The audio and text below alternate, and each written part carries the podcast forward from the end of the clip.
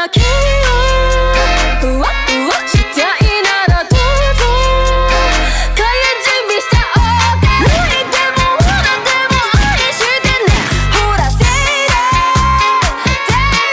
Olá, queridos otakus! Sejam muito bem-vindos a mais um episódio da Otaminas. Eu sou a Tati e, mano, a Yui, pra mim, ela foi o início de tudo. Foi a minha primeira pestana tocando violão e até hoje não superei. Obrigada. Ai, nossa, que profundo. ela, Nossa, ela né? foi. Nossa, ela foi a minha primeira pestana tocando violão. Tipo, cara. Intenso. Específico também. Oi, gente, aqui é a Sayumi. E se eu sou o que eu sou hoje, é graças a Kiari Pamiu Pamiu e a Hatsune Miku. É isso. Oi, gente, aqui é a Ritinha e o meu primeiro CD de J-Music eu comprei lá pelos anos 2000, um CD da Yumi Hamazaki, um álbum na Momentos. Feira da Verdade. Nossa. Yumi. Eu comprava CD, CD na banca, gente, era o auge. Caramba. Oi, gente, eu sou Amor e eu posso dizer que J-Music me deu voz. Deu voz pra cantar. Acho que Fofa. me influenciou muito é, para fazer o que eu sempre amei e me deu confiança pra isso. E eu carrego isso comigo até hoje, então eu sou muito grata. Ai, que linda. Que fofa. Oi, gente. Aqui é a Liz. E J-Music fez bastante parte da minha criação mesmo. E de quem eu sou hoje, né? Porque eu sou muito viciada em Morning Musume. Então, I don't wanna be, né? e é sobre isso. Bom, provavelmente vocês já sabem sobre o que é o podcast, até porque, né, a gente tem um título, né? Então, assim. Surpresa! Surprise! Hoje a gente vai falar um pouco sobre J-Music. É, eu gostaria de um, um, um cast que tivesse exemplos musicais, mas vocês sabem muito bem como hoje está funcionando a questão dos direitos autorais. Então, por favor, já tenham os seus bloquinhos de anotação para vocês anotarem nomes de músicas ou nomes né, de artistas que a gente vai citar aqui no podcast. E vamos conosco em uma jornada pessoal e musical em torno do J-Music nas nossas vidas. Mas temos recados, então só um momento e a gente já volta.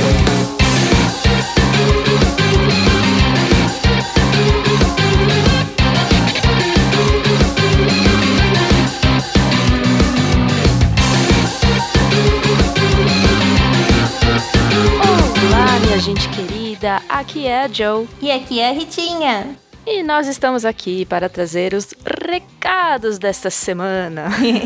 Finalmente, faz tanto tempo que eu não apareço aqui, eu nem lembro como é que faz. É verdade. Uhum, muito bom. Eu sinto sua falta. É aqui. verdade. Acho que eu tô aqui quase toda semana. É verdade, Quer você, dizer, a, quase toda quinzena. você e a Tati são as que mais gravam recado no geral, né?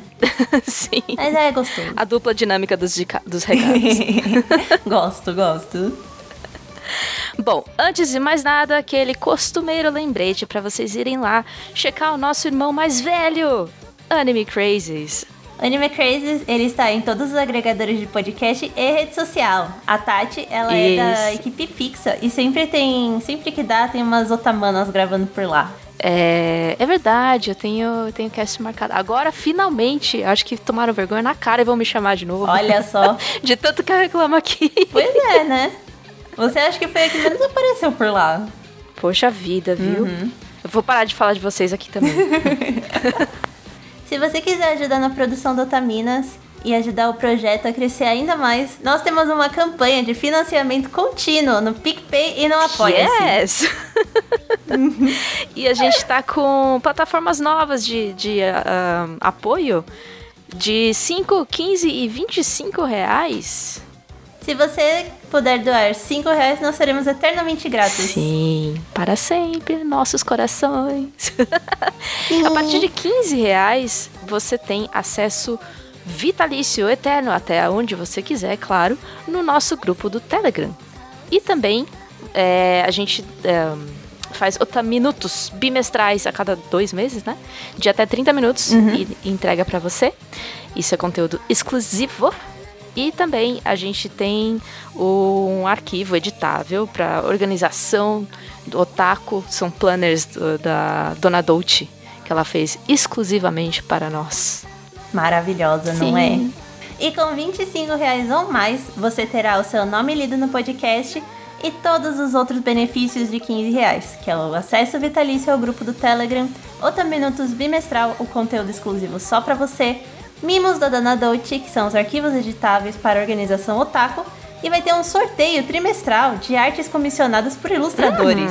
Veja bem. Isso daí é uma grande novidade que a gente trouxe esse ano. Eu tô ansiosíssima para fazer esse sorteio, para ver quais as artes que os nossos apoiadores vão escolher para serem feitas. Não é? Ô, ô, ô, a gente, a gente pode participar Ó, também. pode contribuir lá, 25 ou mais.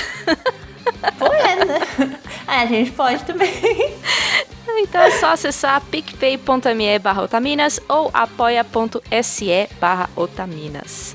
Então, nós agora queremos agradecer vocês que estão nos apoiando, sempre nos apoiaram e são queridos demais para Sim. nós. Aqui vão os nomes: Erasmo Barros, Júlia, Luan Sauer, Lucas, Thiago Maia e Invisível Chan. E Invisível Chan sempre presente. Não é? Bom, pessoal, muito obrigada pelo apoio. É, esse pessoal que a gente citou já está interagindo com a gente no Telegram. Não só eles, mas também o pessoal que contribuiu com ah, acima de 15 kawaiis. É, Eles já receberam ah, conteúdos extras e exclusivos. Inclusive, teve um conteúdo muito bom que a Mo deu esses dias. Já faz um tempinho, mas, cara, que ficou espetacular. E também já tem todos, eles têm o planner da Dona Dolce, inclusive sigam elas nas redes sociais, arroba Dona Dolce Loja. E em julho a gente vai sortear entre esse pessoal que a gente li- listou aqui uma arte comissionada, personalizada e exclusivíssima. Olha que da hora.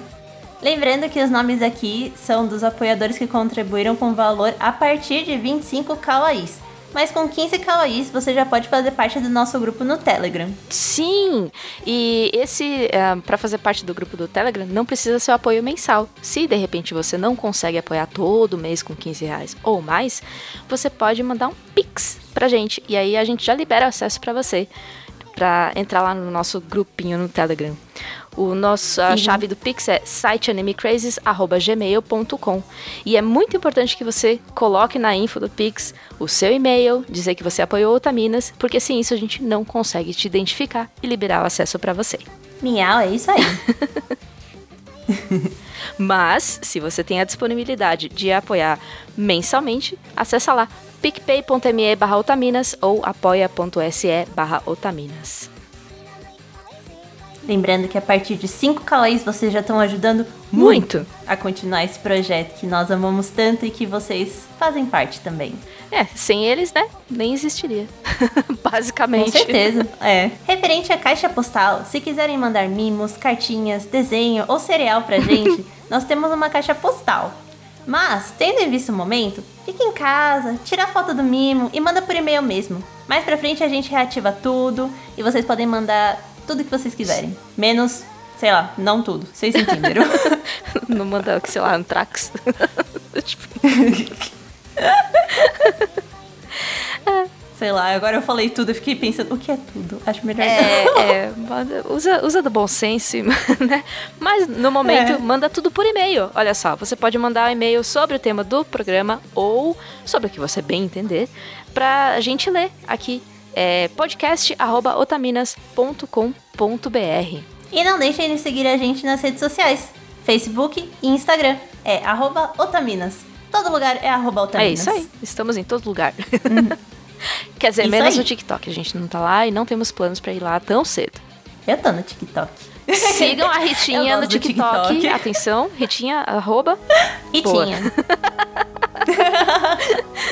Bora pro cast então? Bora! The clock stopped ticking forever ago. How long have I been now?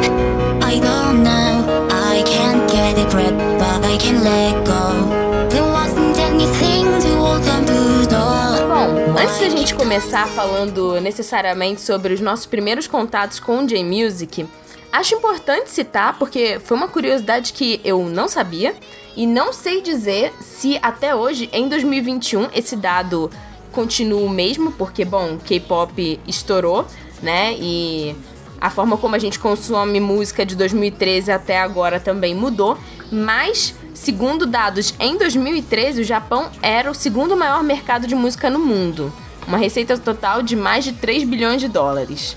E o mais interessante é que, assim, o mercado nacional que consome artistas nacionais, né? Então, assim, vendas bem significativas se comparado com outros artistas de fora do Japão. Eu acho isso muito interessante. E a gente vai conversar hoje sobre os nossos contatos com J-Music e também é, as vertentes, né? Tipo J-rock, J-pop e outros tipos. A gente vai falar um pouquinho sobre a história da música no Japão, mas não de uma forma hiper mega é, uh, focada ou detalhada, porque esse não é o nosso é, objetivo, mas eu, a gente achou umas coisas legais na pesquisa que é bacana de falar. E um pouquinho sobre a relação das mulheres é, na música no Japão de forma histórica e artistas que inspiraram a gente, principalmente artistas femininas. Então, pra gente começar a conversa, aí vocês escolhem de forma, enfim, da forma que vocês preferirem. Eu queria saber de vocês, meninas, o primeiro contato que vocês tiveram com é, música japonesa e como isso de alguma forma impactou a forma como vocês são otakus hoje. Eu posso começar. Tchau! Ai, porque é uma história que deixa meu coração muito, muito quentinho. porque quando eu tava ali na, na oitava série, mais ou menos, eu conheci uma, uma, uma amiga, que hoje é, ela é minha amiga até hoje. Ela, ela é incrível. Um beijo para Jack, Jack, se ela estiver ouvindo isso. Que eu duvido, porque ela é uma tratante, ela não escuta as coisas que eu produzo, mas tudo bem. é. Quando a gente tava na oitava série, a Jaque já era otaquinha. E ela leu pra mim é, Another e Blood Exorcist, fez eu assistir Death Note.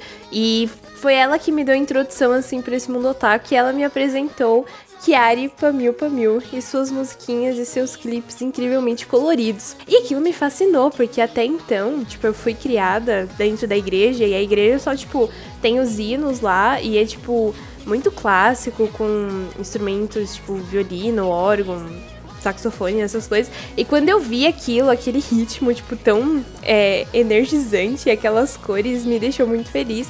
E eu passei a consumir muito. E depois da Kiari, eu parti pra Hatsune Miku. E aí, por causa da Hatsune Miku, no ano seguinte, no primeiro ano, um menino virou pra mim e falou assim: Cara, tem um anime que é a Hatsune Miku que canta opening e eu tenho certeza que você vai gostar por causa que tem ela lá de personagem, que é Black Hawk Shooter. E ele falou que eu ia gostar e eu assisti, eu não entendi nada daquele anime, até hoje eu não entendi absolutamente nada dele, mas eu segui assistindo animes. Então, graças a Kiari Pamiu Pamiu e a Hatsune Miku, eu me afundei aí no mundo dos animes. Obrigada, obrigada, Kiara, Pamiu Pamiu, porque sem você a Sayumi não estaria aqui gravando Otaminas Não. com a gente. Tá. Exatamente. Então, obrigada ao E é muito Pom Pom Wei querida, Wei. sabe? Pom Pom Pom Wei, aquela, aquela musicazinha dos cílios, eu achava bizarro aquele clipe Ah, dos é leões se transformando. bom demais. Mas eu adorava. Cílios, cílios mesmo. Essa música é ela falando, tipo, cílios, cílios, cílios, cílios. E fechar a roupa dela inteira de cílios. Ai, é maravilhosa. É muito bom. Ela tá com os cíliozinhos assim no peito, é muito bom. Sim. E a Kiara, a gente vai falar um pouco mais pra frente sobre artistas e tal, mas ela, assim, ela foi uma, não só, tipo, uma cantora, assim, mas uma artista num sentido de lifestyle, de influência na moda, é, assim, ela, ela foi muito importante pra esse momento de 2000, 2010 até agora, assim, ela é uma artista muito, muito influente lá, e é, eu considero ela, tipo, tipo uma Lady Gaga, assim, no sentido de quebra de padrões e novas é, influências na moda e no estilo de vida. Então ela é muito demais mesmo. O que eu gosto de pensar da Kiari é que ela foi a primeira é, cantora, artista japonesa que surgiu desde tipo a febre dos anos 2000, que foi o que bateu realmente no Brasil é, de anime e mangá. É, eu senti que os anos, até os anos 2010 foi um declínio, porque as pessoas estavam parando de, de se identificar. Tanto que muitos eventos o pessoal começou a chamar youtuber que não tinha nada a ver, mas tipo, era um Uhum. jeito de, de encher Uhum. o lugar de pessoas. Uhum. Uhum. E que a Kiari conseguiu é, trazer novos otakus e também, tipo, puxar os antigos a, tipo, verem um conteúdo novo Uhum. da parte de J-Music. Sim. Então eu achei que ela foi muito importante pro tempo. Tipo, o timing que ela, que ela surgiu, sabe? Uhum. E ela chamou gente de fora também, né? Porque foi Sim, essa, essa equipe dela explodiu. Então, tipo, quando você vira meme, você viraliza, é tipo, o mundo inteiro pode não saber do que se trata, mas uma hora ele, ele chega na fonte, sabe? Sim. Tipo, nossa, é a Hum, menina Chegou em mim. de ouro. Tempo, tipo, essa moda de lacinhos com olhos, nossa, até hoje o pessoal usa. Pois é, eu lembro que, que Pompom Way era, era um negócio muito louco na internet. Que saiu várias paródias e vários Tinha coreografia fazendo meme. também. É, Sim, viralizou, né, eu, na época. eu lembro que eu aprendi a coreografia de Pompom Way e também de Ninja Bang Bang, que é uma outra música que ela também canta. E a gente ficava dançando lá no palco da escola. E, tipo assim, era um momento libertador pra mim, porque Ah. pela minha criação conservadora, dançar pra mim era um rolê muito absurdo, sabe? Sim. Então, significa muito, muito pra mim, muito mesmo. Ai, que fofa. É interessante como esses, esses movimentos é, que assim até começam no individual, né? Tipo, ela a, a Chiari comenta na história dela que ela também tinha essa criação mais conservadora, mas ela queria ser essa pessoa. Então ela saiu da, de casa pra é, se conhecer, pra explorar e ela chegou onde ela tá. E, e Uhum. como isso chegou em outras pessoas no mundo todo, né? Mesmo que a indústria é, da música também se aproprie de questões e que né, vá muito além de uma produção cultural, é, eu acho que esse, esse valor que a gente consegue ter pessoal nas coisas, ele é realmente muito importante, né? De conseguir se conversar através da arte, né? Saiu me falou que é, começou a conhecer antes, né, de, de consumir anime mesmo, mas eu já consumia anime quando eu comecei a ter um contato maior com música japonesa. E eu acho que já tinha ouvido antes, na verdade, porque é, tem, tem parentes que são descendentes e né, tinha tido algum contato ali, bem superficial. Mas a primeira vez que eu realmente fui é, ouvir música japonesa e que eu fiquei encantada foi com as músicas de Samurai X, né? E por Hum. isso que me entristece tanto saber o quanto o, o Uhum. autor né, pedófilo e, e toda essas, essa história. Porque realmente as músicas que vieram pro Brasil, elas não vieram dubladas. Foram as primeiras músicas em japonês que, assim, eu ouvia todo dia, porque eu assistia o anime todo dia. E Sobakasu, inclusive, foi, tipo, a primeira música que eu cantei num karaokê na frente de pessoas, depois de tomar Ah. coragem Ai, e que eu ensaiava sozinha. E a minha história com música é muito dessa de é, eu gostar muito, querer cantar, mas ter muito medo de como as pessoas iam reagir. E se eu tivesse algum tipo de rejeição de outras pessoas com relação a isso, muito provavelmente eu ia, sei lá, parar de cantar. Mas foram as músicas de anime que me deram força e nos eventos de anime cantando no anime que que eu comecei a, a me envolver com isso a partir principalmente de Sobakasu. Então eu separo muito as músicas, que não tem nada a ver né, com, com o autor é, da obra. Felizmente eu posso fazer isso, porque a obra. A obra eu nem menciono, nem indico, a menos que seja pra falar, né, que o autor é um pedófilo. É, mas as músicas, as músicas do anime foram a porta de entrada pra muitas outras coisas, assim, muitas, muitas mesmo. Puta que pariu, gato. Sim, com certeza. Tive uma relação um pouco bem parecida com a da com, com a da Mo, com certeza também. É, eu assisti, como meus primos já assistiam anime, eu comecei a assistir com eles lá pelos quatro anos. Só que as músicas eram todas dubladas. Mas aí eu sinto que eu fui relacionando o estilo dos olhos grandes é, com os outros e quando eu não sei se foi exatamente em Samurai X quando chegou tipo realmente tinha uma música em japonês porque eu lembro que eu já tinha ouvido antes de alguns CDs do, do meu primo que ele gravava eu lembro muito muito muito de um CD que ele me deu com as músicas gravadas que tinha principalmente era a abertura de DNA ao quadrado Sim, É uma música do Larkin Seal. sim.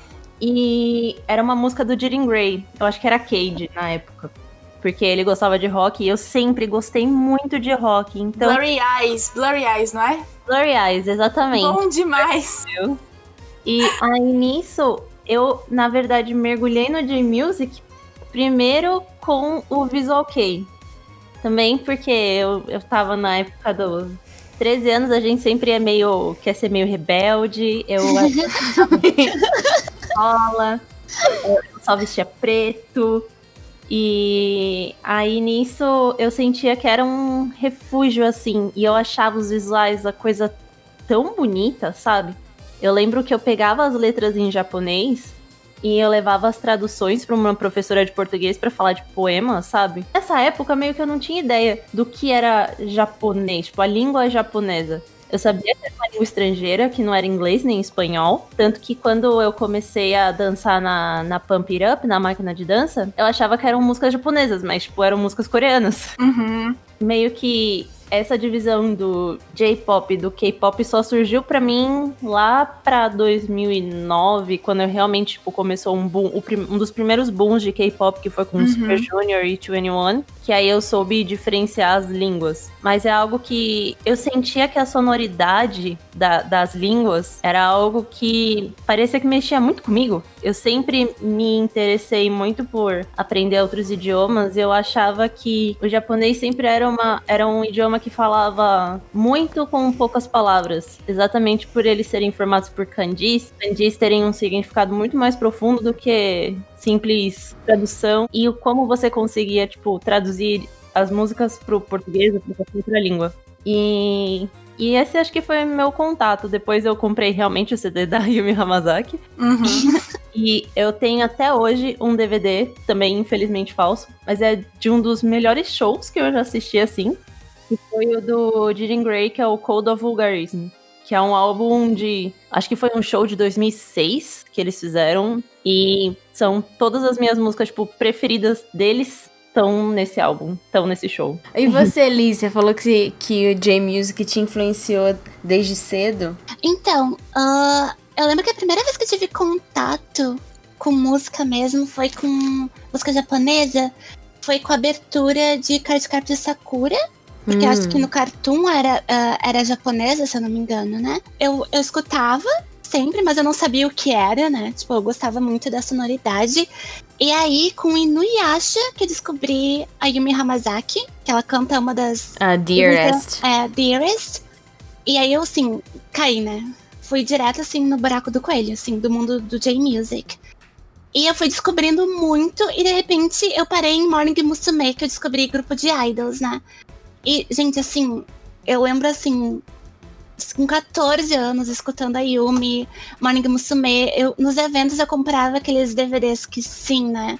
ah, eram falsificados de clipes de Morning Musume, de Yumi Hamazaki. Eu passava tardes assistindo.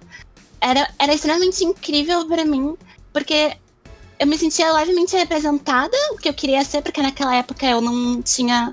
Eu não sabia nem questão de ser mulher trans e transicionada, pipipipopó. E eu Uhum. via, assim, algo que eu queria muito almejar, né?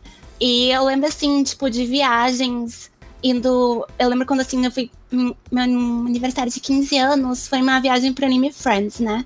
E Ah. toda a viagem foi escutando músicas de Que Morning amor. Musume, cantando com uma amiga minha de Curitiba. Nossa, assim, foi incrível, sabe? Então, acho que, sim, me moldou bastante.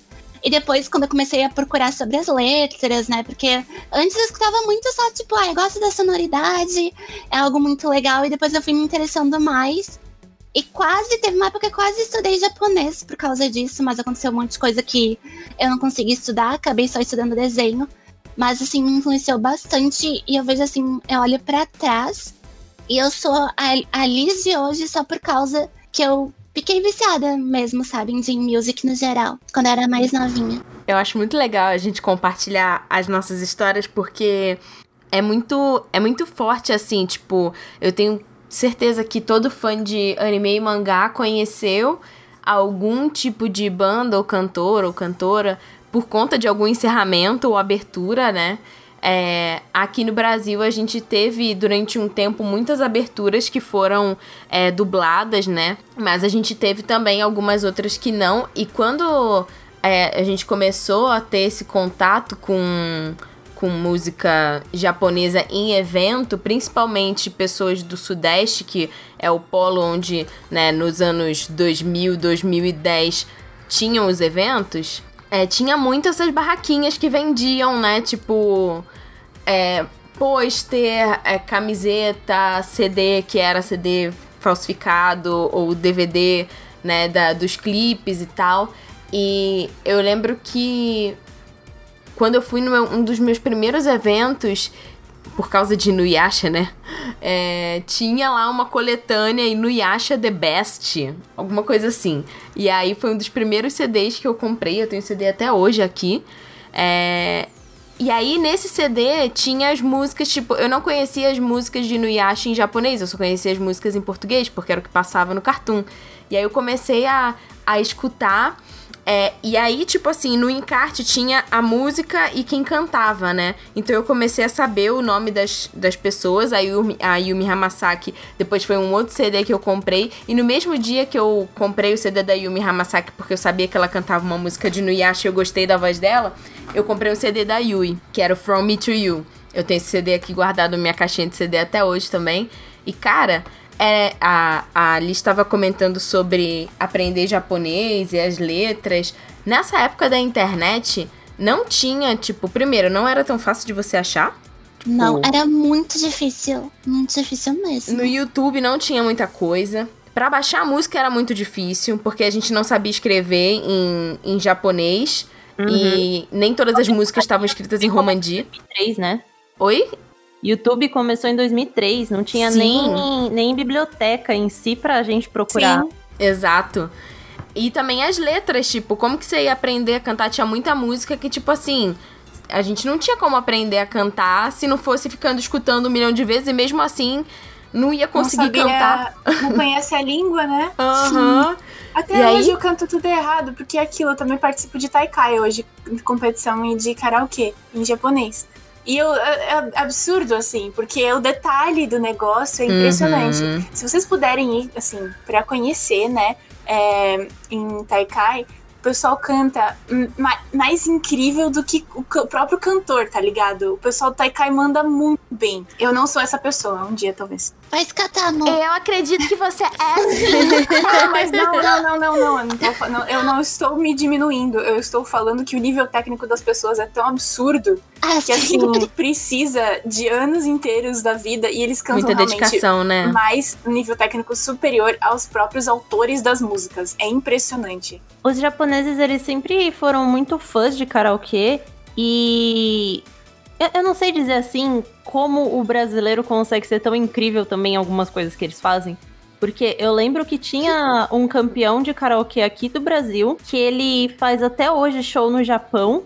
E ele, é, ele era muito famoso, assim, nos anos 2000. Eu não, eu não lembro o nome dele agora, mas, tipo, sempre quando, quando, quando tinha evento de Campeonato? Seja evento cultural mesmo, de tipo, ah, da Asembo, que é tipo associações japonesas, Matsuris, essas coisas, eles chamavam esse cantor e ele também contava, tipo, do, das turnês que ele fazia no Japão.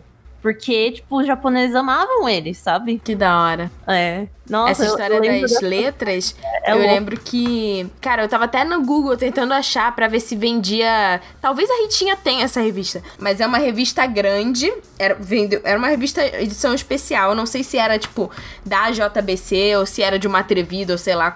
Foi mais ou menos, tipo, em 2004, porque eu tava na quarta série. E aí eu vi ela vendendo numa banca que tinha dentro de um shopping. Era uma revista um tamanho, tipo, bem maior do que revistas têm. E falava sobre J-pop. E aí nela tinha algumas letras, tipo, impressas na revista de algumas músicas. E uma delas foi First Love, da Utada Hum, Ricardo. Ah, nossa. Eu E não- aí, eu Tóquio Pop, alguma coisa assim. É, Não, é, Tóquio? Neo Tóquio. Neo Tóquio, isso. será que era? Porque eu lembro que era uma edição comemorativa, a revista era toda rosa. Eu tive essa revista. Eu acho que era Neo Tóquio, sim. eu não lembro quem que tava na capa, não sei se era o Tada. Era... Não lembro. Aí eu lembro que, tipo assim, eu passava, eu consegui baixar a música. No meu MP3, a música, tipo, como era em, em kanji e tal, ele não lia, então as músicas eram todas quadradinho.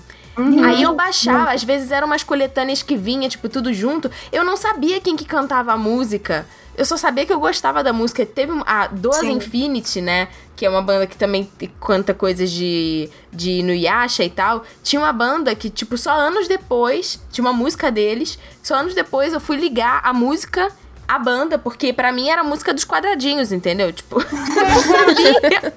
É, Esses perrengues dos anos 2000. Gente, vocês estão ouvindo, vocês são, tipo, nova geração. Eu. Só quem viveu sabe. Nossa, pra mim é mágico ver essas coisas. a gente tipo, tinha aqui, nossa. Era tinha tipo fórum. Assim, sim, e vocês, tipo assim, realmente se esforçavam, sabe? Por aquilo que vocês gostam. Sim. Hoje eu. Tipo assim, as pessoas deixam de assistir qualquer coisa, tipo, ah, não vou baixar torrent nem nada do tipo, ou ir atrás de links no Dá muito fundo trabalho. profundo da internet, porque dá trabalho.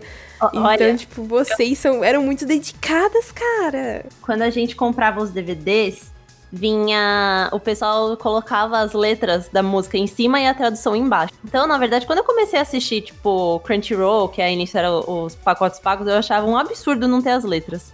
Mas uma das coisas, eu pra decorar, as primeiras músicas que eu aprendi a cantar mesmo foi Pleasure Line do Chrono Crusade e Deus. Dream do X 1999. Nossa, sim. E naquela época, o que, que eu fiz? Eu, eu dava pause no DVD, eu escrevia e ia fazendo isso. Tipo, até- Uhum, Sim. aí depois eu colocava pra tocar e eu cantava lendo. uhum. Quando o jovem quer, ele faz. Sim. Eu percebi, rapaz. Essa Achei história da incrível. First Love, eu peguei a, a revista. Cara, a revista, sabe quando você, tipo, abre e fecha ela tantas vezes que ela já tá, tipo, esgarçada? E eu ficava escutando antes de dormir, tipo, a música, decorando a letra. Até hoje eu sei a letra, porque eu decorei, porque eu queria cantar ela num, num coisa de karaokê. E aí eu me inscrevi. E aí, quando chamaram o meu nome, me deu pânico e eu não fui cantar. Tadinha, amiga. Me deu pânico. Me deu pânico. Cara, eu treinei. Gente, eu acho que eu treinei, sei lá, seis meses a música pra cantar no evento. E eu Nossa, nunca cantei essa amiga. música. Tipo, depois eu fui em outros karaokês em evento e eu consegui juntar coragem pra cantar. Mas a First Love, ela é meio que marcada na minha vida. Em algum evento, quando tudo isso acabar e a gente voltar a ter evento de anime, eu preciso cantar essa música. Porque, Por assim. Precisa. A Tatiana, ela tem, ela tem um assunto inacabado. Aqui, Aham, mi- não, a missão na Terra. Você vai. Depois disso, a paz mundial vai reinar. Você não faz ideia. É tipo a André Surak voltasse me bumbum, É. entendeu? eu coloquei aqui no final da pauta, de, pra gente não esquecer de falar, quais que são as músicas que não podem faltar na nossa playlist do karaokê. Total. Maravilhosa. A gente sempre faz isso, né? Tipo, tem aquela. Eu, por exemplo, eu não posso deixar de cantar Green. É, é sempre muito marcante. Sim, sim. Aquela música que você já decorou de cabeça. Uhum. Sim. E até aproveitando, falando um pouquinho das letras só, um negócio que eu lembrei é que, como todas nós, a gente ouve a música, a gente gera interesse pela língua. Pra eu estudar japonês, eu, eu consegui baixar meio que o- os hiraganas e os katakanas. Eu não sabia pra que servia, mas eu, eu fazia como se fosse um código, sabe? Tipo, eu lia da, tipo, em, em Romaji, e eu procurava nessa tabela e eu escrevia. Tipo, eu demorava dias pra terminar de, de tipo, passar uma música do Romaji pro, Uhum. pro hiragana katakana. Só que eu indico isso até hoje pra quem é, Sim. tá começando a estudar japonês, que é o jeito, é o melhor jeito que você tem pra decorar o- os, os símbolos, né? Sim, total. Né? E também pra você, tipo, quando você vai num karaokê, é claro que a gente, a gente tá falando num recorte bem privilegiado, tipo, do Sudeste e principalmente de São Paulo, que tem esses lugares pra você, tipo, cantar karaokê e que tem as máquinas japonesas com as músicas, né, dos animes, que são sempre atualizadas e tal. Então, assim, É, Tem nem essa tanto, questão. mas mais É. atualizada do que não ter nada. exato. Sim. E, e assim, quando você tá aprendendo japonês, é, depois que você aprende, tipo, os hiraganais e vai pros katakanais, é muito bom você ir pro, pro karaokê, treinar as músicas que você gosta, porque você vai começando a, a pegar com mais facilidade a leitura e, e o seu cérebro vai, vai trabalhando, ajuda muito mesmo. Eu acho o máximo quando tem uma parte da letra que tá em kanji E como você sabe o hiragana, você fala, tipo, caralho, então é isso que significa, sabe? Sim, ou tem a leitura em cima, né? O- É, Os furiganas. estudantes peguem, se vocês, assim, e também a gente tá em pandemia, ninguém vai em karaokê. Mas se vocês peguem um tempo, procurem no YouTube e, e façam isso de, tipo, Tem Toma umas versões karaokê, né? ah, e, e os kanjis, que tem muito karaokê mesmo, que vocês podem dar uma olhada, praticar os cantos e tudo. A gente, é, saindo um pouco da nossa, desse pequeno, pequena amostra, amostragem da nossa vivência, né, os nossos primeiros contatos, contando um pouquinho do lado histórico, né, musical do Japão, a gente fez uma pesquisa bem bacana e, assim, como todo país, né, essas primeiras manifestações artísticas, sejam elas é, musicais ou até mesmo é, é, de, de desenhos ou, enfim, escrita, sempre vem dos povos originários, né? No caso do Japão, os povos Ainus, né? E com o passar do tempo, houveram invasões, influências entre vários países asiáticos, China, Japão, Coreias e a Mongólia principalmente. Foram surgindo novas manifestações musicais, novos instrumentos sendo criados e também sendo é, derivados, né? Então, cada, cada província, é, cada. E no Japão principalmente, né? Que tinham as províncias relacionadas aos clãs. Então, cada clã tinha uma música, até é engraçado fazer essa relação, né? Por exemplo, os clãs da, da, da Escócia, eles têm os seus padrões de tartan, né? Que são os quilts, que são os tecidos. Cada clã tem um, tem um tipo, é, tem uma cor relacionada. No Japão também tinha isso. Cada clã tinha o seu símbolo, tinha a sua cor, tinha os seus próprios códigos e também tinham próprias músicas e próprios instrumentos. Então esse tipo de derivação foi tipo aumentando cada vez mais e existiam alguns tipos de música. Então tinham músicas mais voltadas para pro lado religioso, que eles chamam de shomyo, que são tipo cânticos budistas, e também as músicas que eram tocadas nas cortes, né, imperiais, que eles chamam de gagaku. Aí, com base nisso, foram, foram surgindo vários tipos de, de outras músicas. O taiko também surgiu mais ou menos por essa época e ele era usado nas batalhas pra intimidar os inimigos. Cara, o que eu acho que era muito efetivo, porque assim, se você teve o privilégio de ver uma apresentação de taiko, cara, é um negócio que realmente é, é muito encantador e ele faz o seu coração bater mais forte. Sim. E querendo ou não, tem muito isso da, de não só do Japão, mas tipo, essa cultura de músicas de guerra é algo muito forte. Uhum. Você pega pra ouvir todas as músicas de exército marchando, é algo muito incrível e, e, tipo grandioso.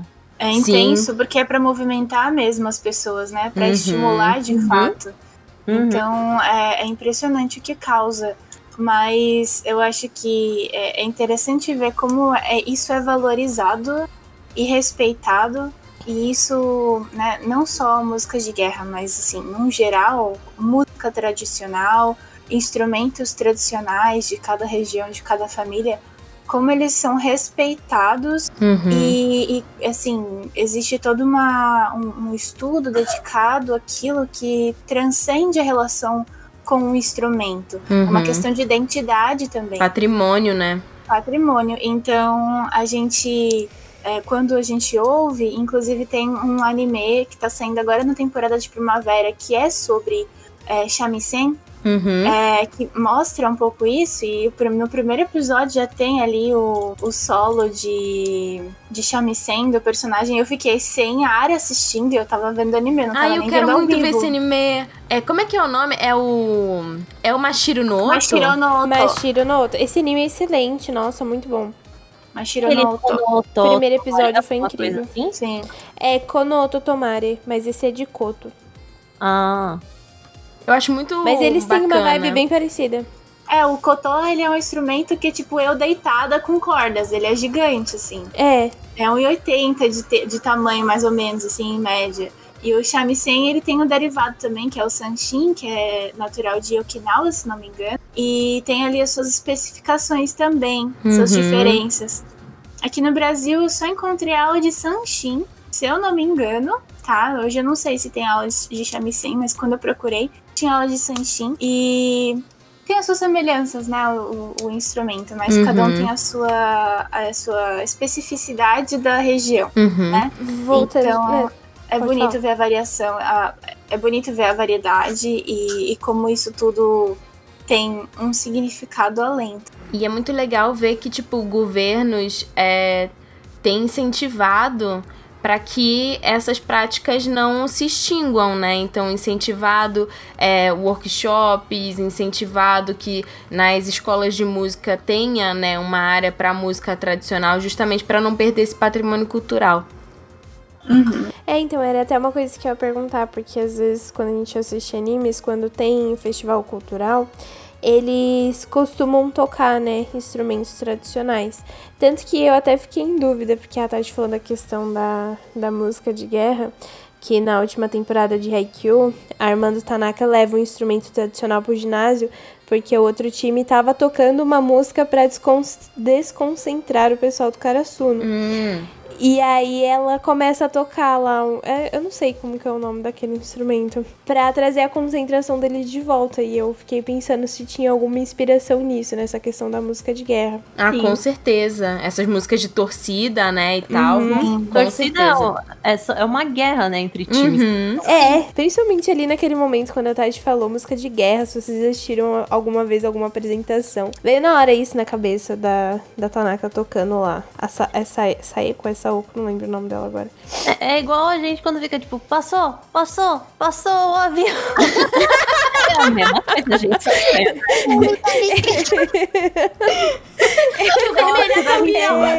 É, olê, olê, olê, olá. Brasileiros né, já são mais. Eu lembro que tinha uma que era de alguma propaganda.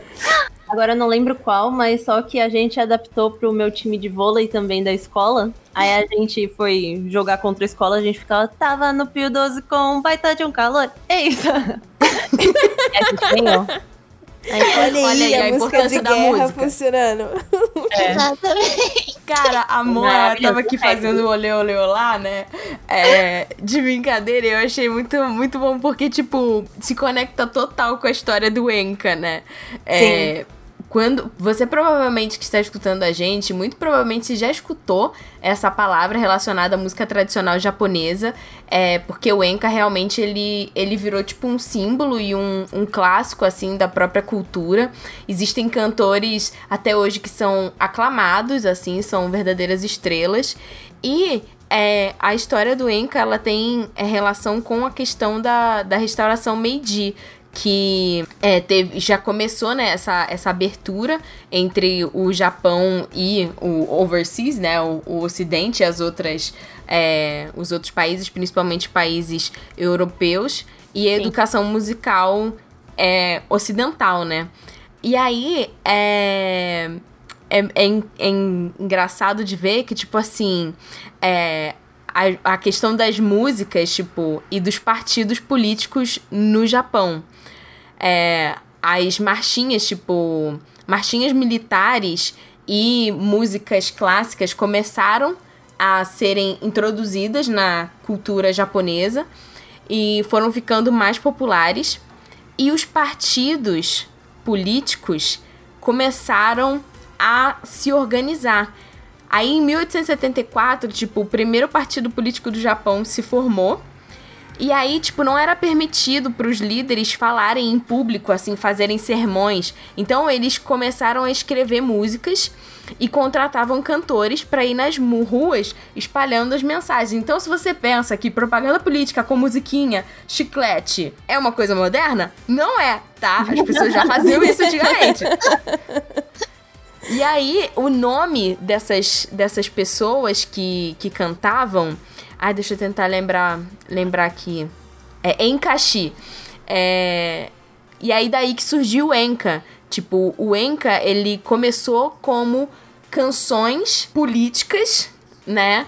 Que eram cantadas por cantores fazendo indiretas a problemas da sociedade e políticos que poderiam resolver isso. Aí o Enka, né, tipo, os kanjis que formam a palavra Enka, é que significa canção interpretada, né?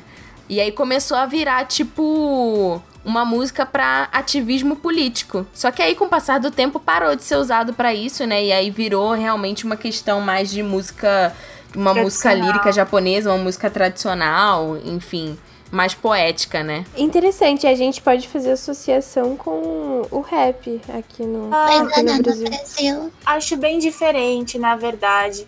Ainda mais como depois virou uma, uma coisa elitista no Japão.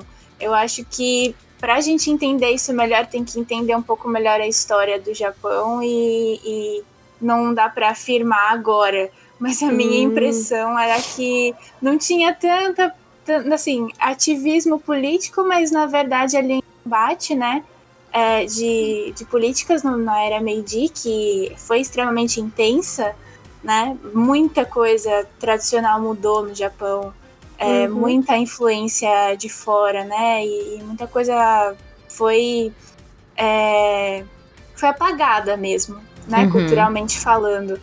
É, mas o Enka virou uma, uma forma de expressão elitista também. Então não consigo dizer Hum, ali Entendi. se pode fazer essa comparação outras Uhum. situações não dentro desse contexto, né? E a Mo tava falando sobre influência externa, né? Tipo, quando o Japão, na era Meiji, né? Quando ele abre em 1800 e... Acho que é 1868, se não me engano. Se eu errar a data, vocês me perdoem, mas eu, eu, não, eu não lembro exatamente. Mas foi por aí, entre 1860 e 1870, é, que o Japão abriu as portas e começou a ser influenciado, né? A gente vai falar mais um pouquinho sobre a questão das mulheres é, e a relação delas com a música. Muitos instrumentos e músicas, é, principalmente música clássica, instrumentos clássicos como violino, piano, começaram a ser ensinados dentro do Japão. Mas realmente, a partir dos anos 60, né, no pós-guerra, pós-segunda guerra mundial, é que de fato o Japão foi mais influenciado em todos as- os aspectos culturais, principalmente influenciado pelos Estados Unidos,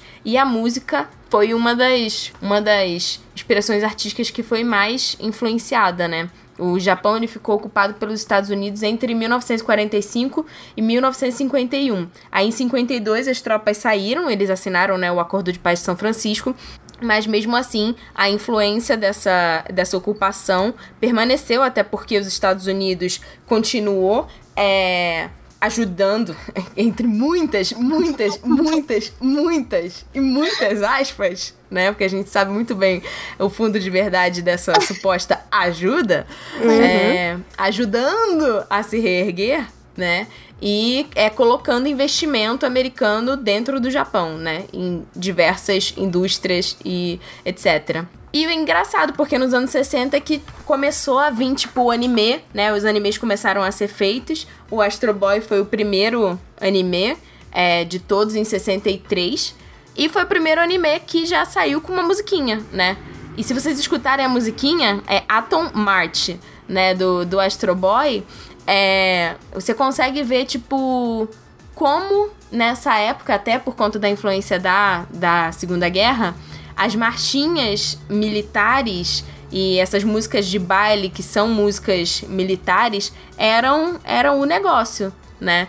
É, era a música que estava fazendo sucesso naquela época e aparentemente para crianças também.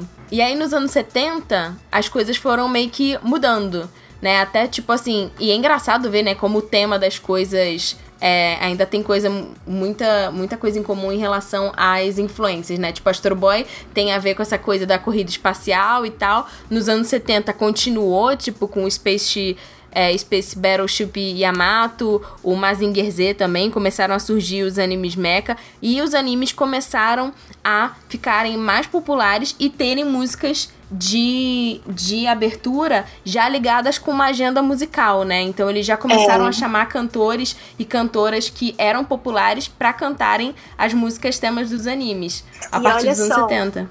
Se a gente for ver o tema dos animes, o período em que eles né, foram lançados, essa temática ali de guerra, é, todos eles trazem políticas muito da Uhum. época. A música se conectar com isso faz todo sentido. E é, principalmente pra galera que gosta de separar política de tudo que consome, é impressionante ver essa influência Total. é, e essa, essa construção social. E a gente comparar, inclusive, com o Enka, né? Que, Uhum. come- que, que é, é a música para expressar ali valores políticos, uma propaganda política, Uhum. né? E aí nos animes ali nesse período não é diferente também, porque isso também constrói o, a identidade nacional do japonês. Como o japonês se enxerga. Total. E isso E muito desde sempre, nacionalista, tá, né? É. Inclusive, o movimento Kawaii também é uma reforma ali na imagem que o Japão tem pro resto do mundo, tá? Então, assim. E uma agenda é por política. acaso. É uma agenda política também. Exatamente. Nada por acaso, tá? Só pra vocês saberem. Porque a gente tá falando de J-pop, a gente gosta e, e tal, mas a gente não pode ignorar essa parte política aí e ser crítica quanto a isso também. Com Sim, passa certeza. toda aquela imagem passiva, fofa, né? Ai, Japão é É. um lugar incrível, nunca fez nada. É, imperialista do caralho.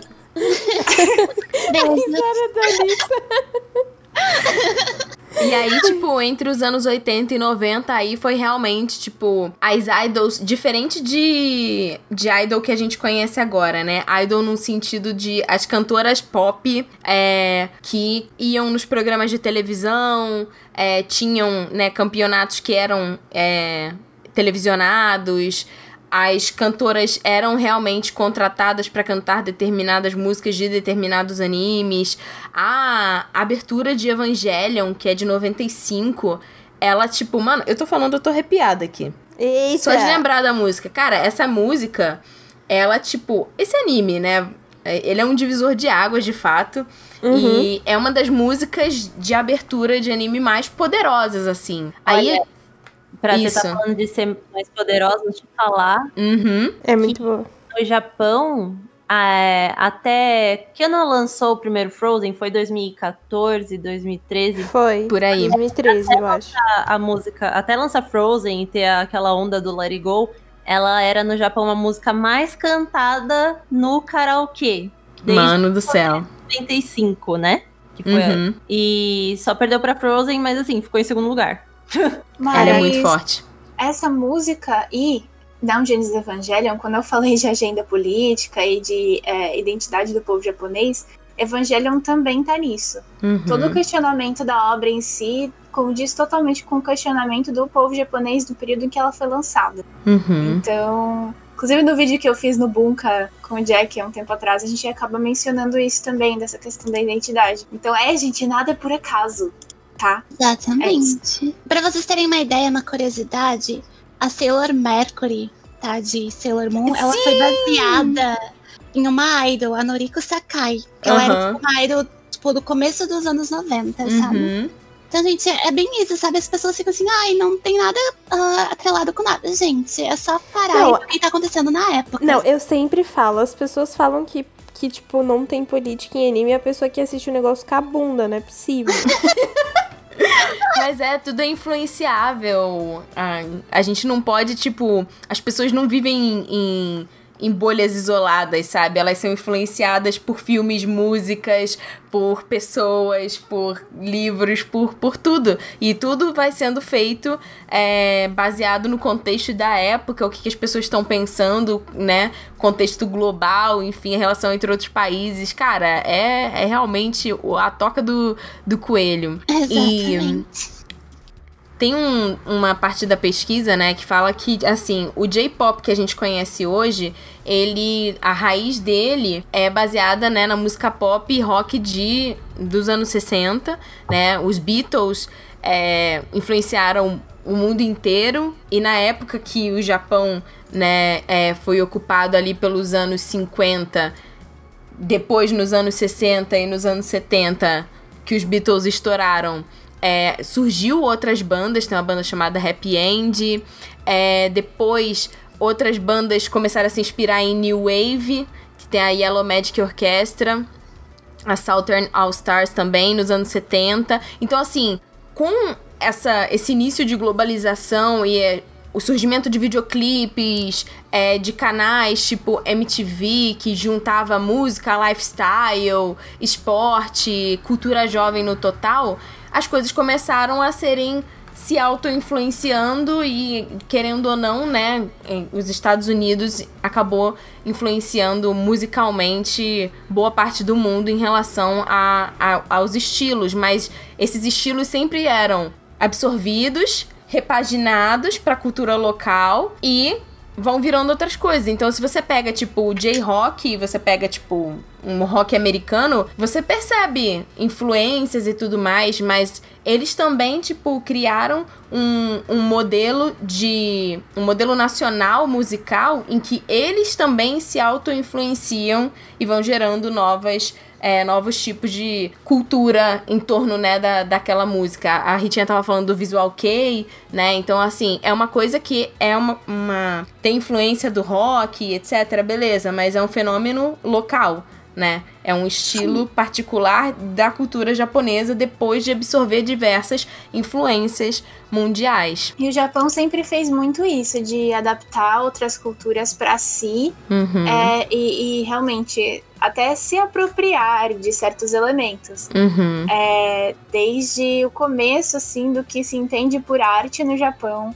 é, os elementos foram se transformando sem perder a identidade japonesa, mesmo quando vem de, de fora. Ah, mas é, isso dentro de uma, no- de uma hegemonia dentro do próprio Japão também, do conceito tradicional do japonês, Sim. que às vezes ignora algumas, às vezes não, né? Muitas vezes. Ignora até as próprias culturas nativas dentro do próprio Japão. né? Uhum, uhum. Então, é, tem uma variedade imensa que a gente não tem acesso. Se a gente aqui, né? Se lá as pessoas não têm acesso, imagina a gente aqui no Brasil. Acompanhando amigos que fazem um resgate cultural da própria ascendência, né, aqui no Brasil, dá pra perceber o quanto é, é rico, né, de, de outras influências que nunca Sim. chegam até a gente de forma orgânica, assim. E tem muitas bandas atualmente, depois a gente vai falar um pouco. É, por exemplo, a, aquela banda Queen Bee, que cantou a abertura do Dororo. É, bandas que estão se modernizando no sentido de estarem fazendo sucesso no Japão. Não necessariamente todos os membros são 100% japoneses, existem pessoas mestiças ou pessoas de outras nacionalidades. As questões de gênero é, sendo muito mais bem aceitas e as pessoas não precisando dar satisfação é, sobre as próprias identidades, podendo ser elas mesmas, e misturando a questão da música pop japonesa, mas com elementos culturais tradicionais ou instrumentos tradicionais. Então eu acho isso muito legal, porque a coisa vai se transformando e buscando um pouco do tradicional com um pouco do moderno, e, enfim, criando uma nova identidade também. Isso é muito legal. Uma coisa que eu achei bacana, que eu tava lendo sobre aberturas de anime que eu não sabia, é tipo. As empresas que fazem, né, os animes e tal, às vezes elas contratam gravadoras pra fazer, né, as OSTs, que são as trilhas sonoras do, do anime. Seja uma trilha sonora instrumental, pra passar, né, na...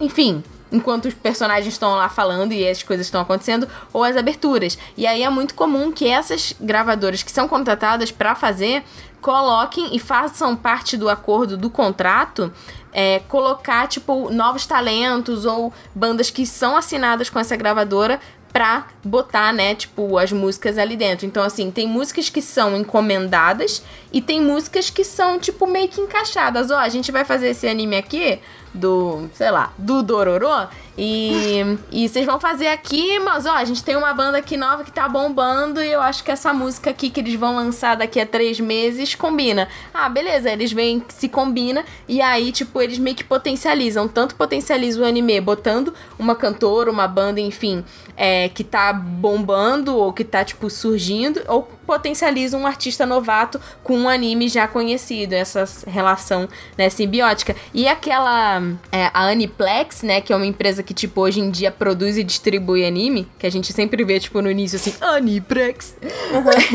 Ela começou como uma empresa de distribuição de música, né, que distribuía música pra anime, é, e começou a se envolver na participação de vários comitês de produção até que a Aniplex realmente tipo se emancipou e virou uma, uma empresa de produção, distribuição de anime e distribuição de música meio que tudo junto. Muito É, engraça- é engraçado porque eu já fiz isso várias vezes. Eu fiz temporada passada, vou fazer essa temporada. De assistir algum anime só por causa de quem canta a música da Open. Temporada passada eu assisti Back, Back Arrow, porque era a Lisa que cantava a Open. E, tipo, eu nem gostei tanto assim do anime. E nessa temporada tem um anime que se chama Bishounen Tantei- Tanteidan. E eu tava assistindo o teaser, né, pra ver se eu ia acompanhar ou não. E aí começou a tocar Sumika na Open. E eu gritei aqui, o meu irmão tava dormindo, ele acordou no pulo. Eu gosto demais de Sumika, gente. Eu adoro essa banda. Puta merda. Ai, nossa, eu passei mal com eles cantando. Meu Olha aí, funciona, viu? O marketing. Funciona.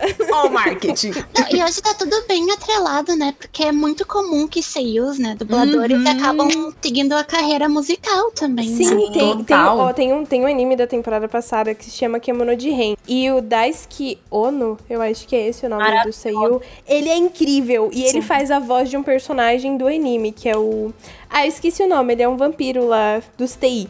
E aí, ele canta a música da Open também. E eu fiquei assim, caraca, ele também canta a música. E a música é muito boa, parece um sambinha assim. Sim, é muito bom. É eu vou muito contar uma música. coisa do Daisuke Ono que vocês vão gostar. O Daisuke Ono e o Hiroshi Kamiya, eles fazem muito trabalho juntos. E geralmente os personagens que eles fazem acabam cara. virando um casalzinho. Então, de Opa, peraí.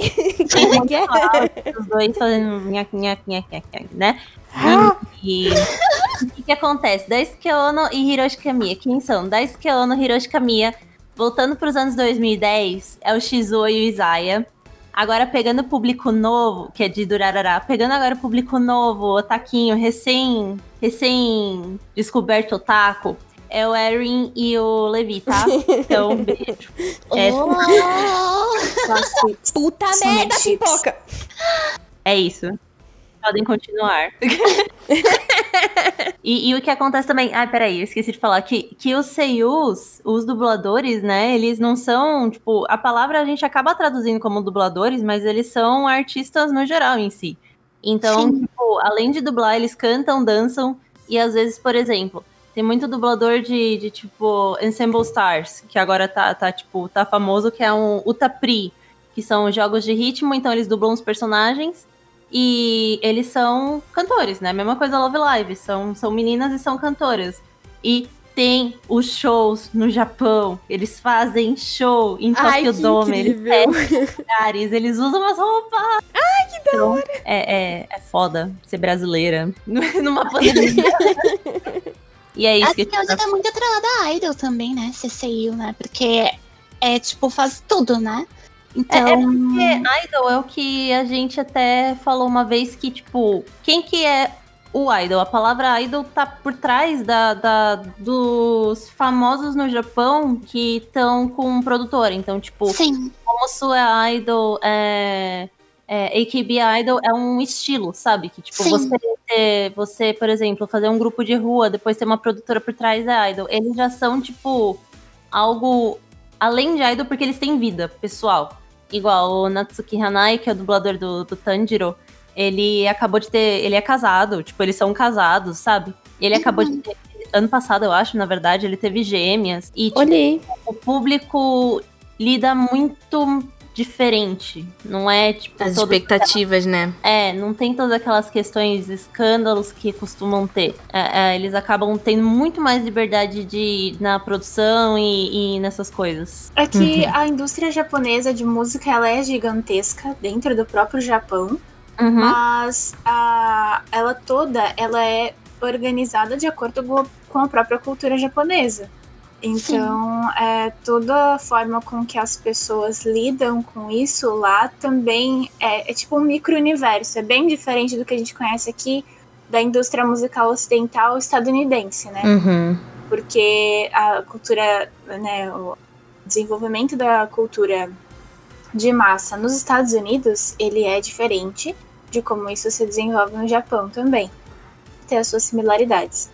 Então, é um micro-universo, é impressionante, tipo, realmente você pegar e, e pesquisar e entender como funciona por lá, como é, os, os cantores funcionam. Inclusive, tem um canal no YouTube muito legal que é The First Take, que eles pegam Muito. os muito. cantores e colocam pra gravar a música em, assim, é só uma, entendeu? Errou, vai pro canal assim. E é impressionante o quanto, tipo, o acesso à- educação, o quanto a estrutura fazem diferença também é, na prática da arte, na prática da, da- da- dessas, dessas artes específicas, né? Sim. É, é conhecido, tipo, dá pra perceber a qualidade técnica do negócio, assim. Uhum. O cantor é impressionante, impressionante, impressionante. Tem um, tem um vídeo desse canal que é do Kenta, que é o vocalista do Sumika, e ele tá cantando fanfarra, aquela música do, do filme Eu Quero Comer Seu Pâncreas. E meu Deus, eu me arrepio todinha com essa música. É muito bom. Esse ele canal é muito bom. O jeito que ele performa, sabe? Ele mexendo as mãozinhas assim. Fora que eu sou muito cadela dele, mas a música também, ele cantando, é muito bonito. Ô, ô, a gente tá falando do first take. O Canabon errou É Sim, muito fofo. no vídeo Mas dele. eles, eles erraram, foi muito fofo. Foi fofo. Isso que eu achei o máximo. Tipo, mostra também o profissionalismo na hora de lidar com, com, Com com o erro. erro. né? Uhum. Sim. Então, tipo, é muito bonitinho que você vê eles. O riso, sabe? Aham. Ficou na, na música também. Dá uma, dá uma humanidade a mais, né? E a Mo tava falando sobre essa questão, né, da... Ah, de como é diferente quando, tipo, o país, ele investe em cultura, né? E falando, puxando, assim, uma questão histórica dessa questão da música e a ligação das mulheres, né, com a música japonesa e a indústria da música, é, a gente também fez uma pesquisa que eu acho interessante da, da gente fazer esse paralelo, porque é, a ligação né, das mulheres com a música no Japão, ela sempre foi tradicional. Se a gente, tipo, faz um, um retrospecto olhando, por exemplo, as geishas, elas eram ensinadas, elas tinham que aprender a tocar algum instrumento, dançar com os leques, cantar músicas para entreter, né, os acompanhantes, enfim, que eram pessoas da alta sociedade, né, políticos, enfim, businessmen e etc. E é, entre 1600 e 1800 e pouco, as mulheres, tipo, em relação à ligação delas com a parte cultural e artística, tipo, elas já tinham preenchido vários espaços com várias atividades culturais, principalmente literatura, porque, assim, os homens, em relação à,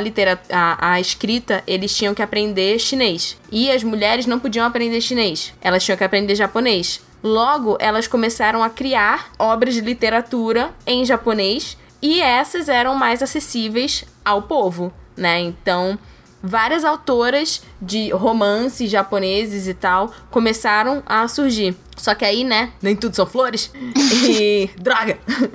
É, mais ou menos por aí, né, em, em 1800 e pouco, a- o confucionismo da China começou a é, influenciar mais, né, no Japão. E as ideias do, do confucionismo, elas tinham os princípios, assim, alguns dos princípios em relação às mulheres, que as mulheres eram inferiores, né, os valores femininos passaram a ser tipo boa esposa e sábia mãe. Então, as mulheres perderam o status social é, perderam essa influência dentro de grupos é, da alta sociedade e perderam influência dentro de grupos culturais, enfim, e dentro desses grupos, grupos musicais, né?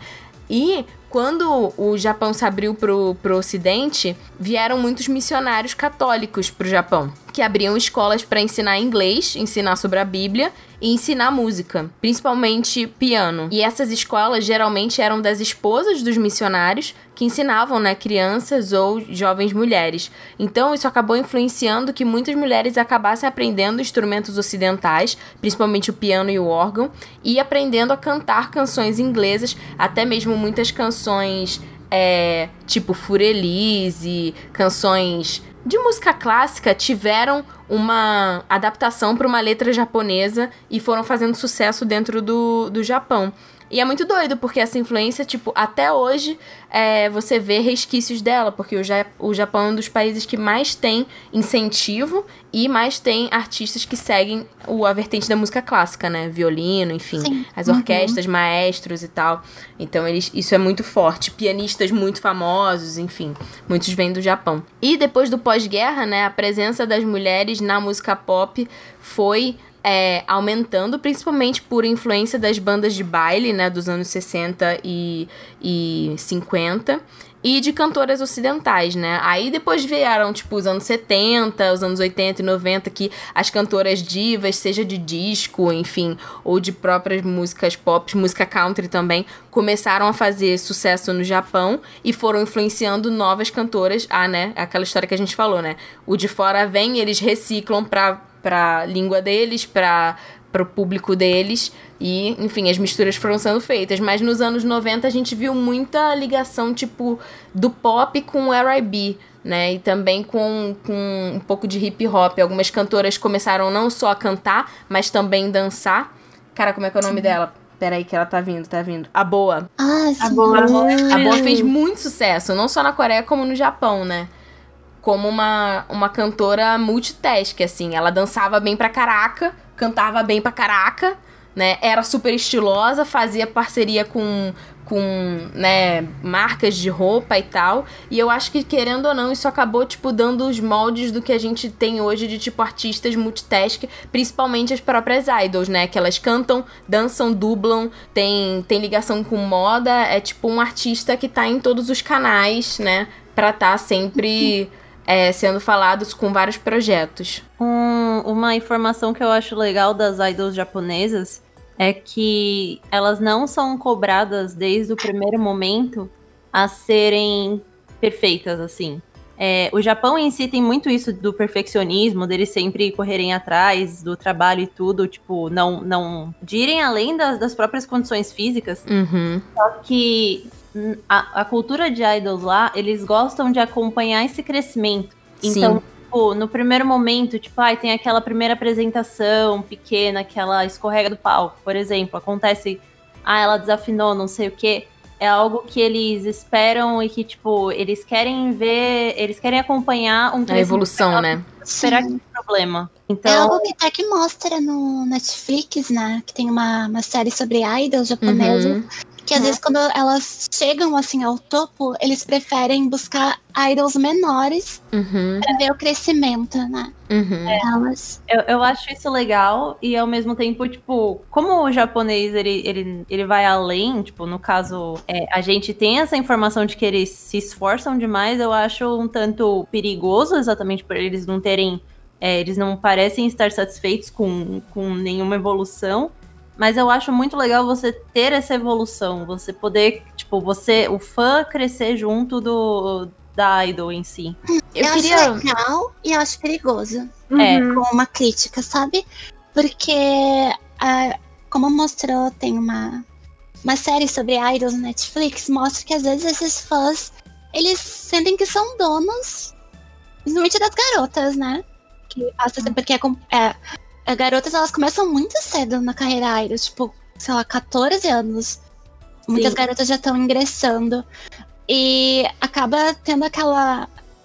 Acho que pode começar, e tem muitos que respeitam, mas eu acho que começa com uma leve assim, estou torcendo e se torna uma obsessão, né, sobre essas garotas, porque eu fiquei chocada, assim, quando eu vi ah, esse documentário que, tipo, tinha um fã que seguia a garota onde é que ela tava indo, em qualquer lugar, sabe?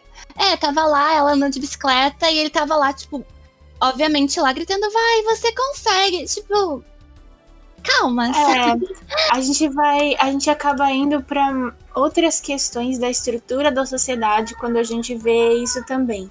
Então, é, tem ali uma estrutura muito incrível é, na própria indústria musical, mas, como a gente falou, tem agendas políticas, tem questões sociais, tem várias outras questões políticas propriamente japonesas que a gente não vai conseguir entender, sabe? Homens adultos é, se entretendo com é, adolescentes, jovens mulheres, é, né, que cantam e dançam, e a vida do cara toda gira em torno disso, é um resultado de uma questão estrutural da sociedade, né? E aí também a gente precisa entender isso com mais cuidado para a gente conseguir avaliar de uma forma que não seja é, não Enraizado. seja é, não seja é porque muitas vezes a gente olha de fora do- de onde a gente tá e, e não entende a cultura do outro e a gente, tipo, simplesmente coloca no balaio do meu Deus, os japoneses são bizarros. E Sim. isso não é bom, né? Porque a gente acaba resumindo a cultura a uma coisa, ou é, gerando um sentimento de repulsa que hoje, mais do que nunca, é extremamente perigo, perigoso para pessoas que são asiáticas ou descendentes, enfim.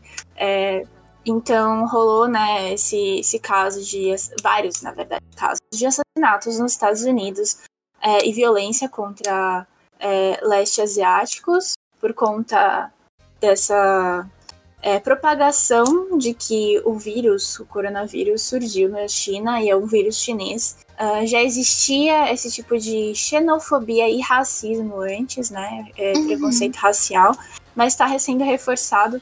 Então, sempre que, que a gente fala qualquer tipo de coisa sobre a cultura japonesa, que é o que a gente consome mais e, e gosta, a gente sempre tenta partir por esse olhar que, sim, é crítico, mas também é de tentar compreender a sociedade e tentar entender pra gente também como isso nos, nos é, pode colaborar pra gente. Então, A gente gravou um episódio aqui no Otaminas só sobre, sobre idols, né? Foi no ano passado, não, retrasado, né? É, em que a gente fala, tipo, com mais detalhes sobre, sobre os problemas que a gente enxerga dessa indústria, até porque é, se a gente faz uma questão de recorte de gênero, as meninas são bem mais cobradas do que os caras, né? Geralmente, escândalos com caras é, são muito mais ligados à droga. Tipo, nossa, fulano fumou maconha. Do que, tipo, ah, fulano tem uma namorada, né? Uhum. Se a menina idol tem um namorado, aí, tipo, já é um escândalo. Então, tipo, os pesos e as medidas são bem diferentes. é, e a carreira dele não acaba se ele Sim. transa loucamente. Uhum. É, não, é como se, tipo, já fosse esperado de um cara famoso, de um rockstar ou de qualquer coisa do gênero. E, a, e as idols têm todo um, Ah, todo um padrão de fãs e toda uma, né, uma construção ali do que, que é esperado que elas façam e qual que é o papel delas e tal. Então, é, tem sempre, tipo, essa ótica da gente é, criticar, mas não fora do, do recorte do, da cultura, né? Sim. E não de Exatamente. forma prepotente, porque Uhum. né, a gente nunca vai entender. É questão Exatamente, não é cultural nossa pra eles se resolverem, se É. virem. Isso é, sim, isso é um problema. E a gente não pode esquecer, porque sempre, sempre falam, né? Ah, não, porque a Ásia é, é, um, é um local muito machista. Gente, Brasil, Zil, Zil, né? Tipo, né? Brasil, Zil, Zil. Parece que aqui não acontece nada e tudo é perfeito, a gente pode sair na rua sem ficar preocupada, né? É, é muito Exatamente. fácil apontar o dedo pro outro, né? Todos os países têm os seus problemas. E a gente entrando na, na parte final, aproveitando o gancho da ideia da Ritinha que eu achei sensacional, da gente fazer a nossa roleta de indicações de cantoras, é, bandas, não só focado no lado feminino, mas eu acho bacana a gente, né, dar uma atenção especial para cantoras que influenciaram a gente, que a gente gosta das músicas, mas também outras bandas que podem ter, né, bandas é, é, masculinas ou cantores também que vocês gostem, mas o que que não pode faltar, tipo, na sua playlist, e aí você pode incluir, aí cada, cada uma de vocês sinta-se livre pra falar, o que que não pode faltar na sua playlist e qual delas, tipo, é especial pra você cantar no karaokê? Eu quero começar. É, eu comecei em 2016, foi a primeira vez que eu comecei aula de canto, por conta da minha amiga Lika, que eu fiz na faculdade. É, a Lika morou no Japão a maior parte da vida, né? Veio aqui pro Brasil. Ela é japonesa. E ela. Né, japonesa brasileira, né? E ela me levou pro mundo do Kai, que são as competições, né? Competições de karaokê mais especificamente, e dentro da das colônias japonesas no Brasil inteiro.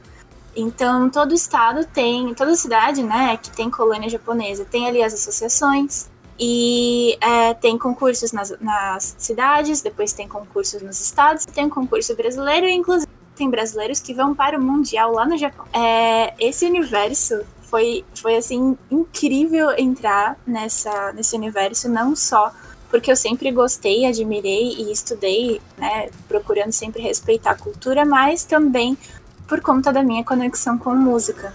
Uhum. E o meu sensei, o Alexandre Hayafuji Sensei, é, acho que, assim, é, a sensação de ter alguém que acredita em você mais do que você mesmo, sabe?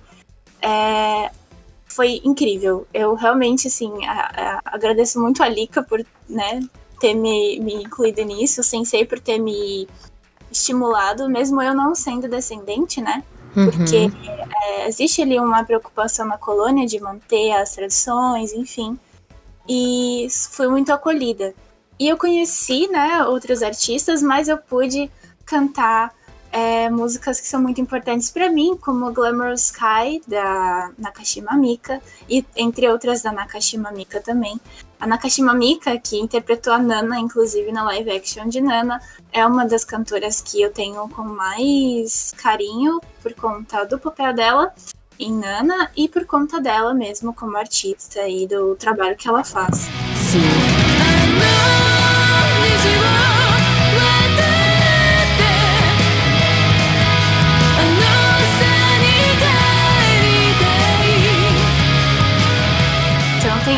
A Olivia Lufkin, que não tá mais na ativa, assim, né? Como ela tava no mercado japonês é, há mais de 10 anos atrás, também por causa de Nana.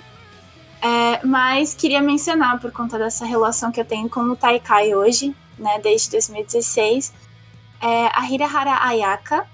É, ela tem um estilo mais tradicional, assim. é, tradicional no sentido de é, que a gente estava comentando de instrumentos ocidentais, influência bastante ocidental, é, e a, né, a Hirahara Ayaka, e o total oposto, que é a Natsukawa Rimi, que é muito importante para para cultura, para assim, desenvolvimento musical da cultura japonesa no geral. Ela tem um- um- uma pegada mais tradicional japonesa, Natsukawa Rimi, e são duas cantoras que são as minhas favoritas de cantar é, no Taikai. E que eu recomendo porque são nomes que quem gosta de música japonesa talvez já tenha ouvido algo delas, mas é, a gente, por não ter música delas em anime, assim, a gente que é otaku não conhece tanto. É verdade. É, eu Então- não conhecia tanto. Então, elas duas, assim, as músicas são muito emocionantes. É, e eu, eu, pessoalmente, sou muito fã por causa dessa minha relação. Linda. Pronto, tchau. No meu caso, é, eu já comentei, um, eu dei um spoilerzinho no começo do cast de que Green, é, eu gosto muito da música Seki. E é uma música que pra mim não pode faltar.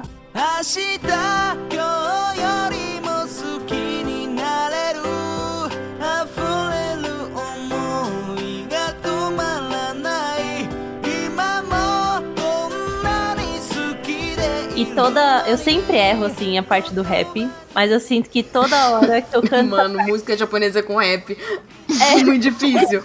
Mas eu sinto que toda vez que eu erro, eu, eu aprendo um pouquinho mais e vai ter algum momento que ele vai sair sem, sem gaguejar, sabe? Uhum. É, essa é sempre a primeira que eu abro a minha playlist de karaokê assim, mas eu gosto muito. Eu vou, eu vou fazer a listinha em si, não tem muito o que falar. Eu sinto só que a- as vozes das cantoras me agradam e eu sinto que eu consigo é, replicar do meu jeito, sabe? É, eu gosto muito da Tommy February 6, que também é a Tommy February 6, que são De dois... Paradise Kiss?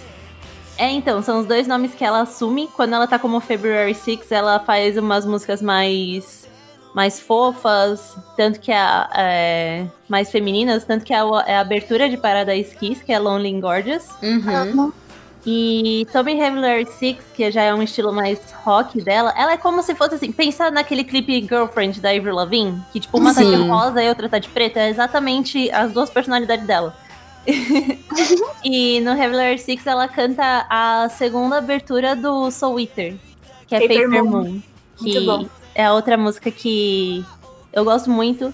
E por último, mas não menos importante, porque por ser menor, eu sinto que às vezes eu gasto muito, muito tempo procurando e não acho.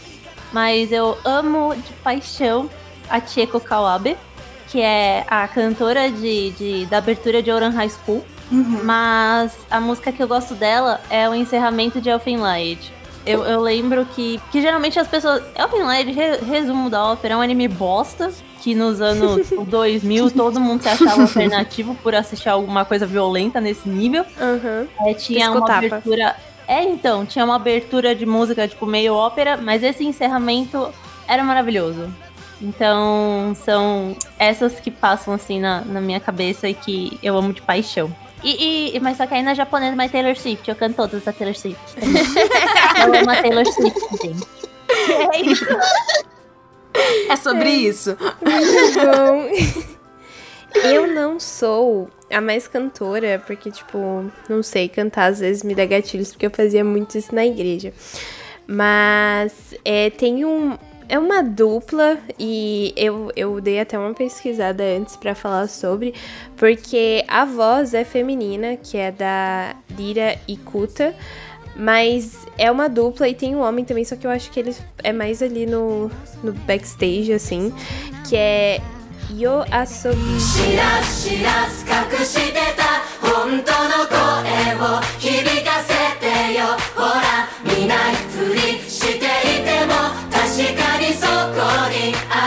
Se pronuncia. Eu adoro demais as musiquinhas deles e eles fizeram a Open de Beasters agora, a segunda Open da segunda temporada. Ah, é? Sim, é eles que cantam. E eu ouvia há muito tempo. Eles começaram a lançar músicas em 2019. E no ano passado foi assim a minha a minha voz, o meu, a minha bandinha comfort, sabe? Eu tava mal, eu ia ouvir. E, e é muito boa, as músicas são muito legais. E se eu não me engano, eles lançam canções baseadas em contos é, postados em. Ah, eu esqueci o nome do lugar que são postados, mas todas as músicas elas são baseadas em, em contos, sabe? Então, tipo, elas têm meio que uma historinha. E ainda não tem tantas traduções assim das músicas, mas algumas traduções são muito melancólicas. e é muito engraçado adoro. porque as músicas são super animadinhas, sabe? Você canta assim, remexendo o eu, popô. eu considero eles meio que uma, um, um vocaloid atual, assim, porque É. é. essa vibe. Você vai ouvir a música e fica tipo, eba, que legal, É, você vai falar e você quer morrer. É exatamente isso, sabe? Tem uma música muito triste que fala sobre traição, sabe? De casal, assim. fiquei- E a música é super animadinha, muito engraçado. E também tem Zutomayo, só que eu não sei se eu, tipo assim, eles não divulgam os membros da. da da banda ali, do, do grupo. Tanto que se você pesquisa no, no, no Google, tá lá, membros, Akane. Porque não vocês sabem quem são eles. Mas as músicas também são muito boas, muito legais. E eles têm a mesma vibezinha do Yo- Yosabu... Eita, calma. Yoasobi? Yosabi, isso mesmo. É a mesma, é a mesma vibe os dois assim. Tanto que foi por recomendação do Spotify. Eu tava ouvindo e aí eles recomendaram pra mim Zutomayo. E é muito bom, muito, muito bom. E são dois aí que eu gosto bastante de ouvir. Eu tô aqui anotando tudo, assim, eu tô tipo. a gente eu vou podia botar no- fazer, a gente podia fazer uma playlist, né, no Spotify. Nossa, vamos fazer. Vamos Agora fazer a eu playlist. escuto não tem no Spotify. Amiga! Mas tudo bem, a gente vai É, fazer, um vai botar essa lista no. japonesa. Eles não botam as músicas que a gente quer no Spotify. Não, Sim. e- mas, mas o que acontece? Eu, eu, eu, tava sofrendo, eu tava sofrendo com isso, e tem algumas músicas que vão é, com o nome em kanji. Então, tipo, a gente nunca vai achar se a gente pesquisar. Aí, o que, que aconteceu? Eu tava procurando, feito louca, a Open de Horimiya, mas eu não achava de jeito nenhum, porque a música e o nome do cantor tava em kanji. E aí, eu fui no anime list, peguei o nome lá, escrito em kanji, lá em japonês, e joguei no Spotify e achei. A mesma coisa a música de Kemono de Ren, do Daisuke Ono. Você não acha se você pesquisar lá, Daisuke Ono. Mas existem almas boas, né, que colocam, colocam lá, é, músicas Kemono de Ren, aí eles fazem uma playlist e você vai achar a playlist. E dentro da playlist vai estar a música lá em kanji. Mas às vezes você não acha, não. Se você pesquisar em alfabeto, no nosso Mas, alfabeto. mas a dica pra quem gosta de J-Music é assinar o Apple Music, que tem mesmo pra, pra Android, ele também funciona, porque ele tem tudo. Eles têm berries, eles têm toda Momosu, eles têm tudo, tudo possível e inimaginável. Eu, eu uso Apple Music por conta disso. É, eu tô tentada. Porque lá é muito triste. Porque assim, eu uso playlist do YouTube, né, gente? As Sim. minhas indicações são a Yumi Hamazaki, obviamente. Morning Musume. E também tem a Nami Amuro. Ai, amo! Ela é maravilhosa. Sakura Kumi, que inclusive ela fez teste pra entrar no Morning Musume, ainda bem que não entrou, porque ela é uma mulher maravilhosa. E ela Demais. foi muito julgada por ser uma mulher mais sensual, né? Uhum. E eu acho assim, linda. Por favor, quero ser que nem ela. E tem a Hikaru Tada também, que ela cantou Demais. ah, coisas do. Esqueci o nome. Evangelho. E ela cantou Kingdom Hearts também. Isso. I want you for a lifetime. So if you're gonna think twice, baby, I don't wanna know, baby.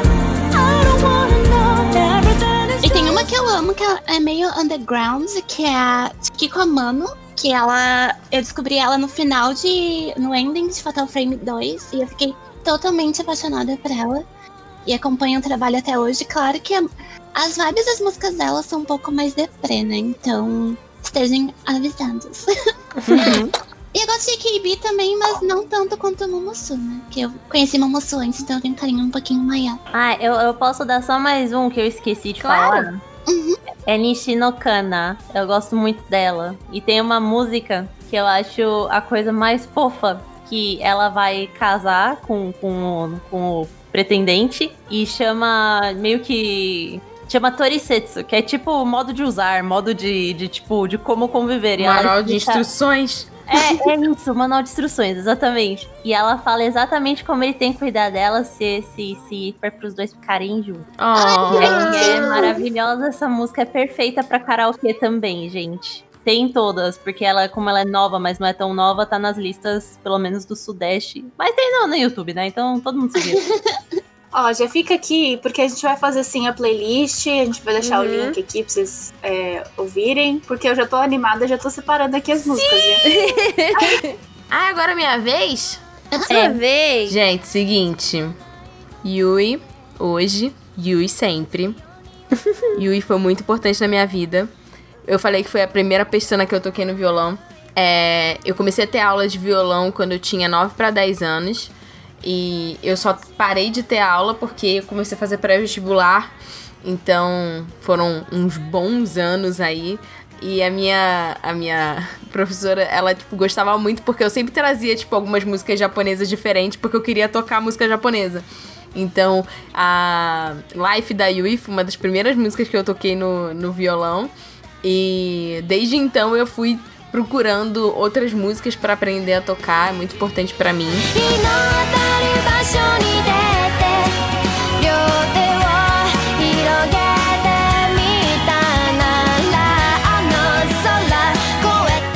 É, gosto muito de bandas girl power, só formadas por meninas. Scandal é uma das minhas bandas só formadas por meninas favoritas. Elas iam, elas fizeram um show no México e eu fiquei tipo, que droga, porque ninguém trouxe ela pro, elas pro Brasil. Foi o mais perto que elas chegaram daqui.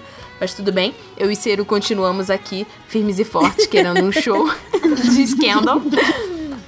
Gosto muito de Oresca Band. Elas vieram aqui já duas vezes, fizeram um show no Anime Friends. É uma banda de ska.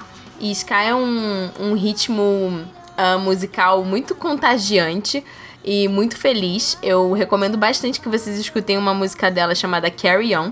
E tem meninas na banda que tocam instrumentos de sopro, tipo trompete, trombone. É muito legal. É, gosto muito dessa, dessa nova leva de cantoras. A Lisa, claro, né? A Aimer, a Aimer, tipo, das cantoras atuais é a minha cantora favorita. Gosto também muito da Minami, que eu esqueci de colocar aqui. A Minami e a Aimer me lembram muito essa pegada da voz da, da Yui, que é uma voz mais aveludada.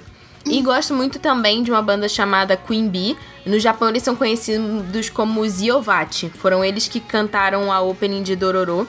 E cara, assim, é, eu acho que essa banda, pra mim, ela me mostra uma grande evolução da indústria é, musical japonesa em relação a, tipo, preservar a intimidade do- dos artistas, principalmente numa sociedade que uma vertente não, não respeita isso, né?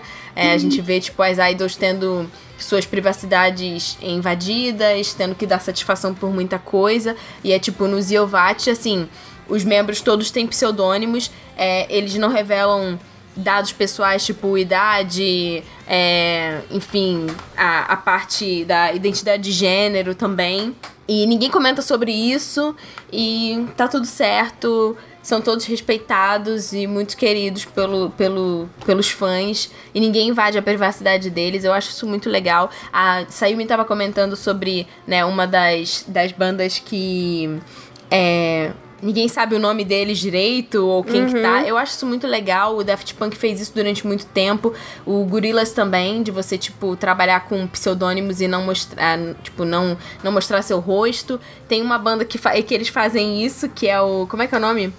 Os caras cantam Razor Flag. Puta Ah, merda. Man with a Mission. Man with a Mission, que eles sempre usam cabeça de lobo e não mostram, né, a identidade deles. Eu acho que hoje em dia a gente vive, tipo, uma época de super exposição, principalmente com rede social. Então, cada vez mais eu defendo artistas que preservam as suas identidades e focam em criar e criar sua música e mostrar sua verdade através da música sem estar atrelado a isso. O Green é assim. A única coisa que se sabe do, do Green é que são quatro caras e que eles trabalham como dentistas. Por isso que é, o logo deles é um. Dentistas. Amém. Sim, elas são as únicas informações. Eu acho que, tipo, há muito tempo atrás tem aquelas. É quase a Hiro Morakawa, tipo, tem uma foto meio borrada deles, Uhum. mas é só isso mesmo. E tem uma banda, caraca, eu esqueci o nome agora, que canta o encerramento de Promised Neverland. Ali. É, não sei que Não, não, ali. não, não é ali não. Não, é, ali é de. É Tenshumi, é alguma coisa É assim. de Beasters. E Canta Jujutsu. e Jujutsu. Ali É. também muito bom, viu? É muito bom. É, realmente. Ai, peraí que Não, eu tô é- achando aqui. Aqui Queen Bee e ali eu vejo, tipo, como o Japão também tem aceitado mais pessoas é, que são é, de origens é, misturadas, né? Uhum. Tipo, não, não o japonês puro e nem o japonês que é miscigenado com o estadunidense só. Tipo, padrão de beleza branco também. É, pessoas que são negras, artistas que são negros e asiáticos, e leste asiáticos, é, tem tido algum espaço ali também, e isso também eu acho um fator muito bom. Demais. A banda que eu tava tentando lembrar o nome é a Kochunie, gosto muito. E também a The Pegs, que ficou famosa por causa do Stand By Me. Também Ai. Saranzamai. Ai, essa Sarazamai, música sim. me, me dói o coraçãozinho, porque eu Oh. lembro do, do Anime Wars do ano passado. Que, a gente- que foi a música que ganhou e a gente encerrou a live com essa música. Sim. É verdade. Ah, fiquei arrepiadinha. Foi, foi um dos nossos últimos encontros. Eu vou chorar, pera. Ceru, finaliza o cast com essa música, por favor. Tá. Meninas, muito obrigada. eu, eu Obrigada, fico muito amiga. feliz de saber que a gente tem ainda mais coisas em comum, que a gente pode se conectar através da música, que a gente pode se inspirar em mulheres maravilhosas e também se inspirar musicalmente, né? Por exemplo, eu e Amor, né, que a gente canta, mas também se sentir inspirada pra perseguir os nossos sonhos e ter um momento bom quando a gente tá com um dia ruim. A música realmente transforma. E a gente vai criar a nossa playlist, então fiquem ligados, a gente vai divulgar. E se você quer, né, é, fazer alguma indicação que você sentiu falta de alguma cantora, alguma banda, enfim, que é importante pra você, manda pra gente nas redes sociais, manda pra gente por e-mail, a gente vai ficar muito feliz de saber também as preferências de vocês e como o J-Music influenciou a vida de vocês. É isso! Obrigada. Temos um cast! 泣くためにさらわれてく君の熱に抱かれたいだけなんだ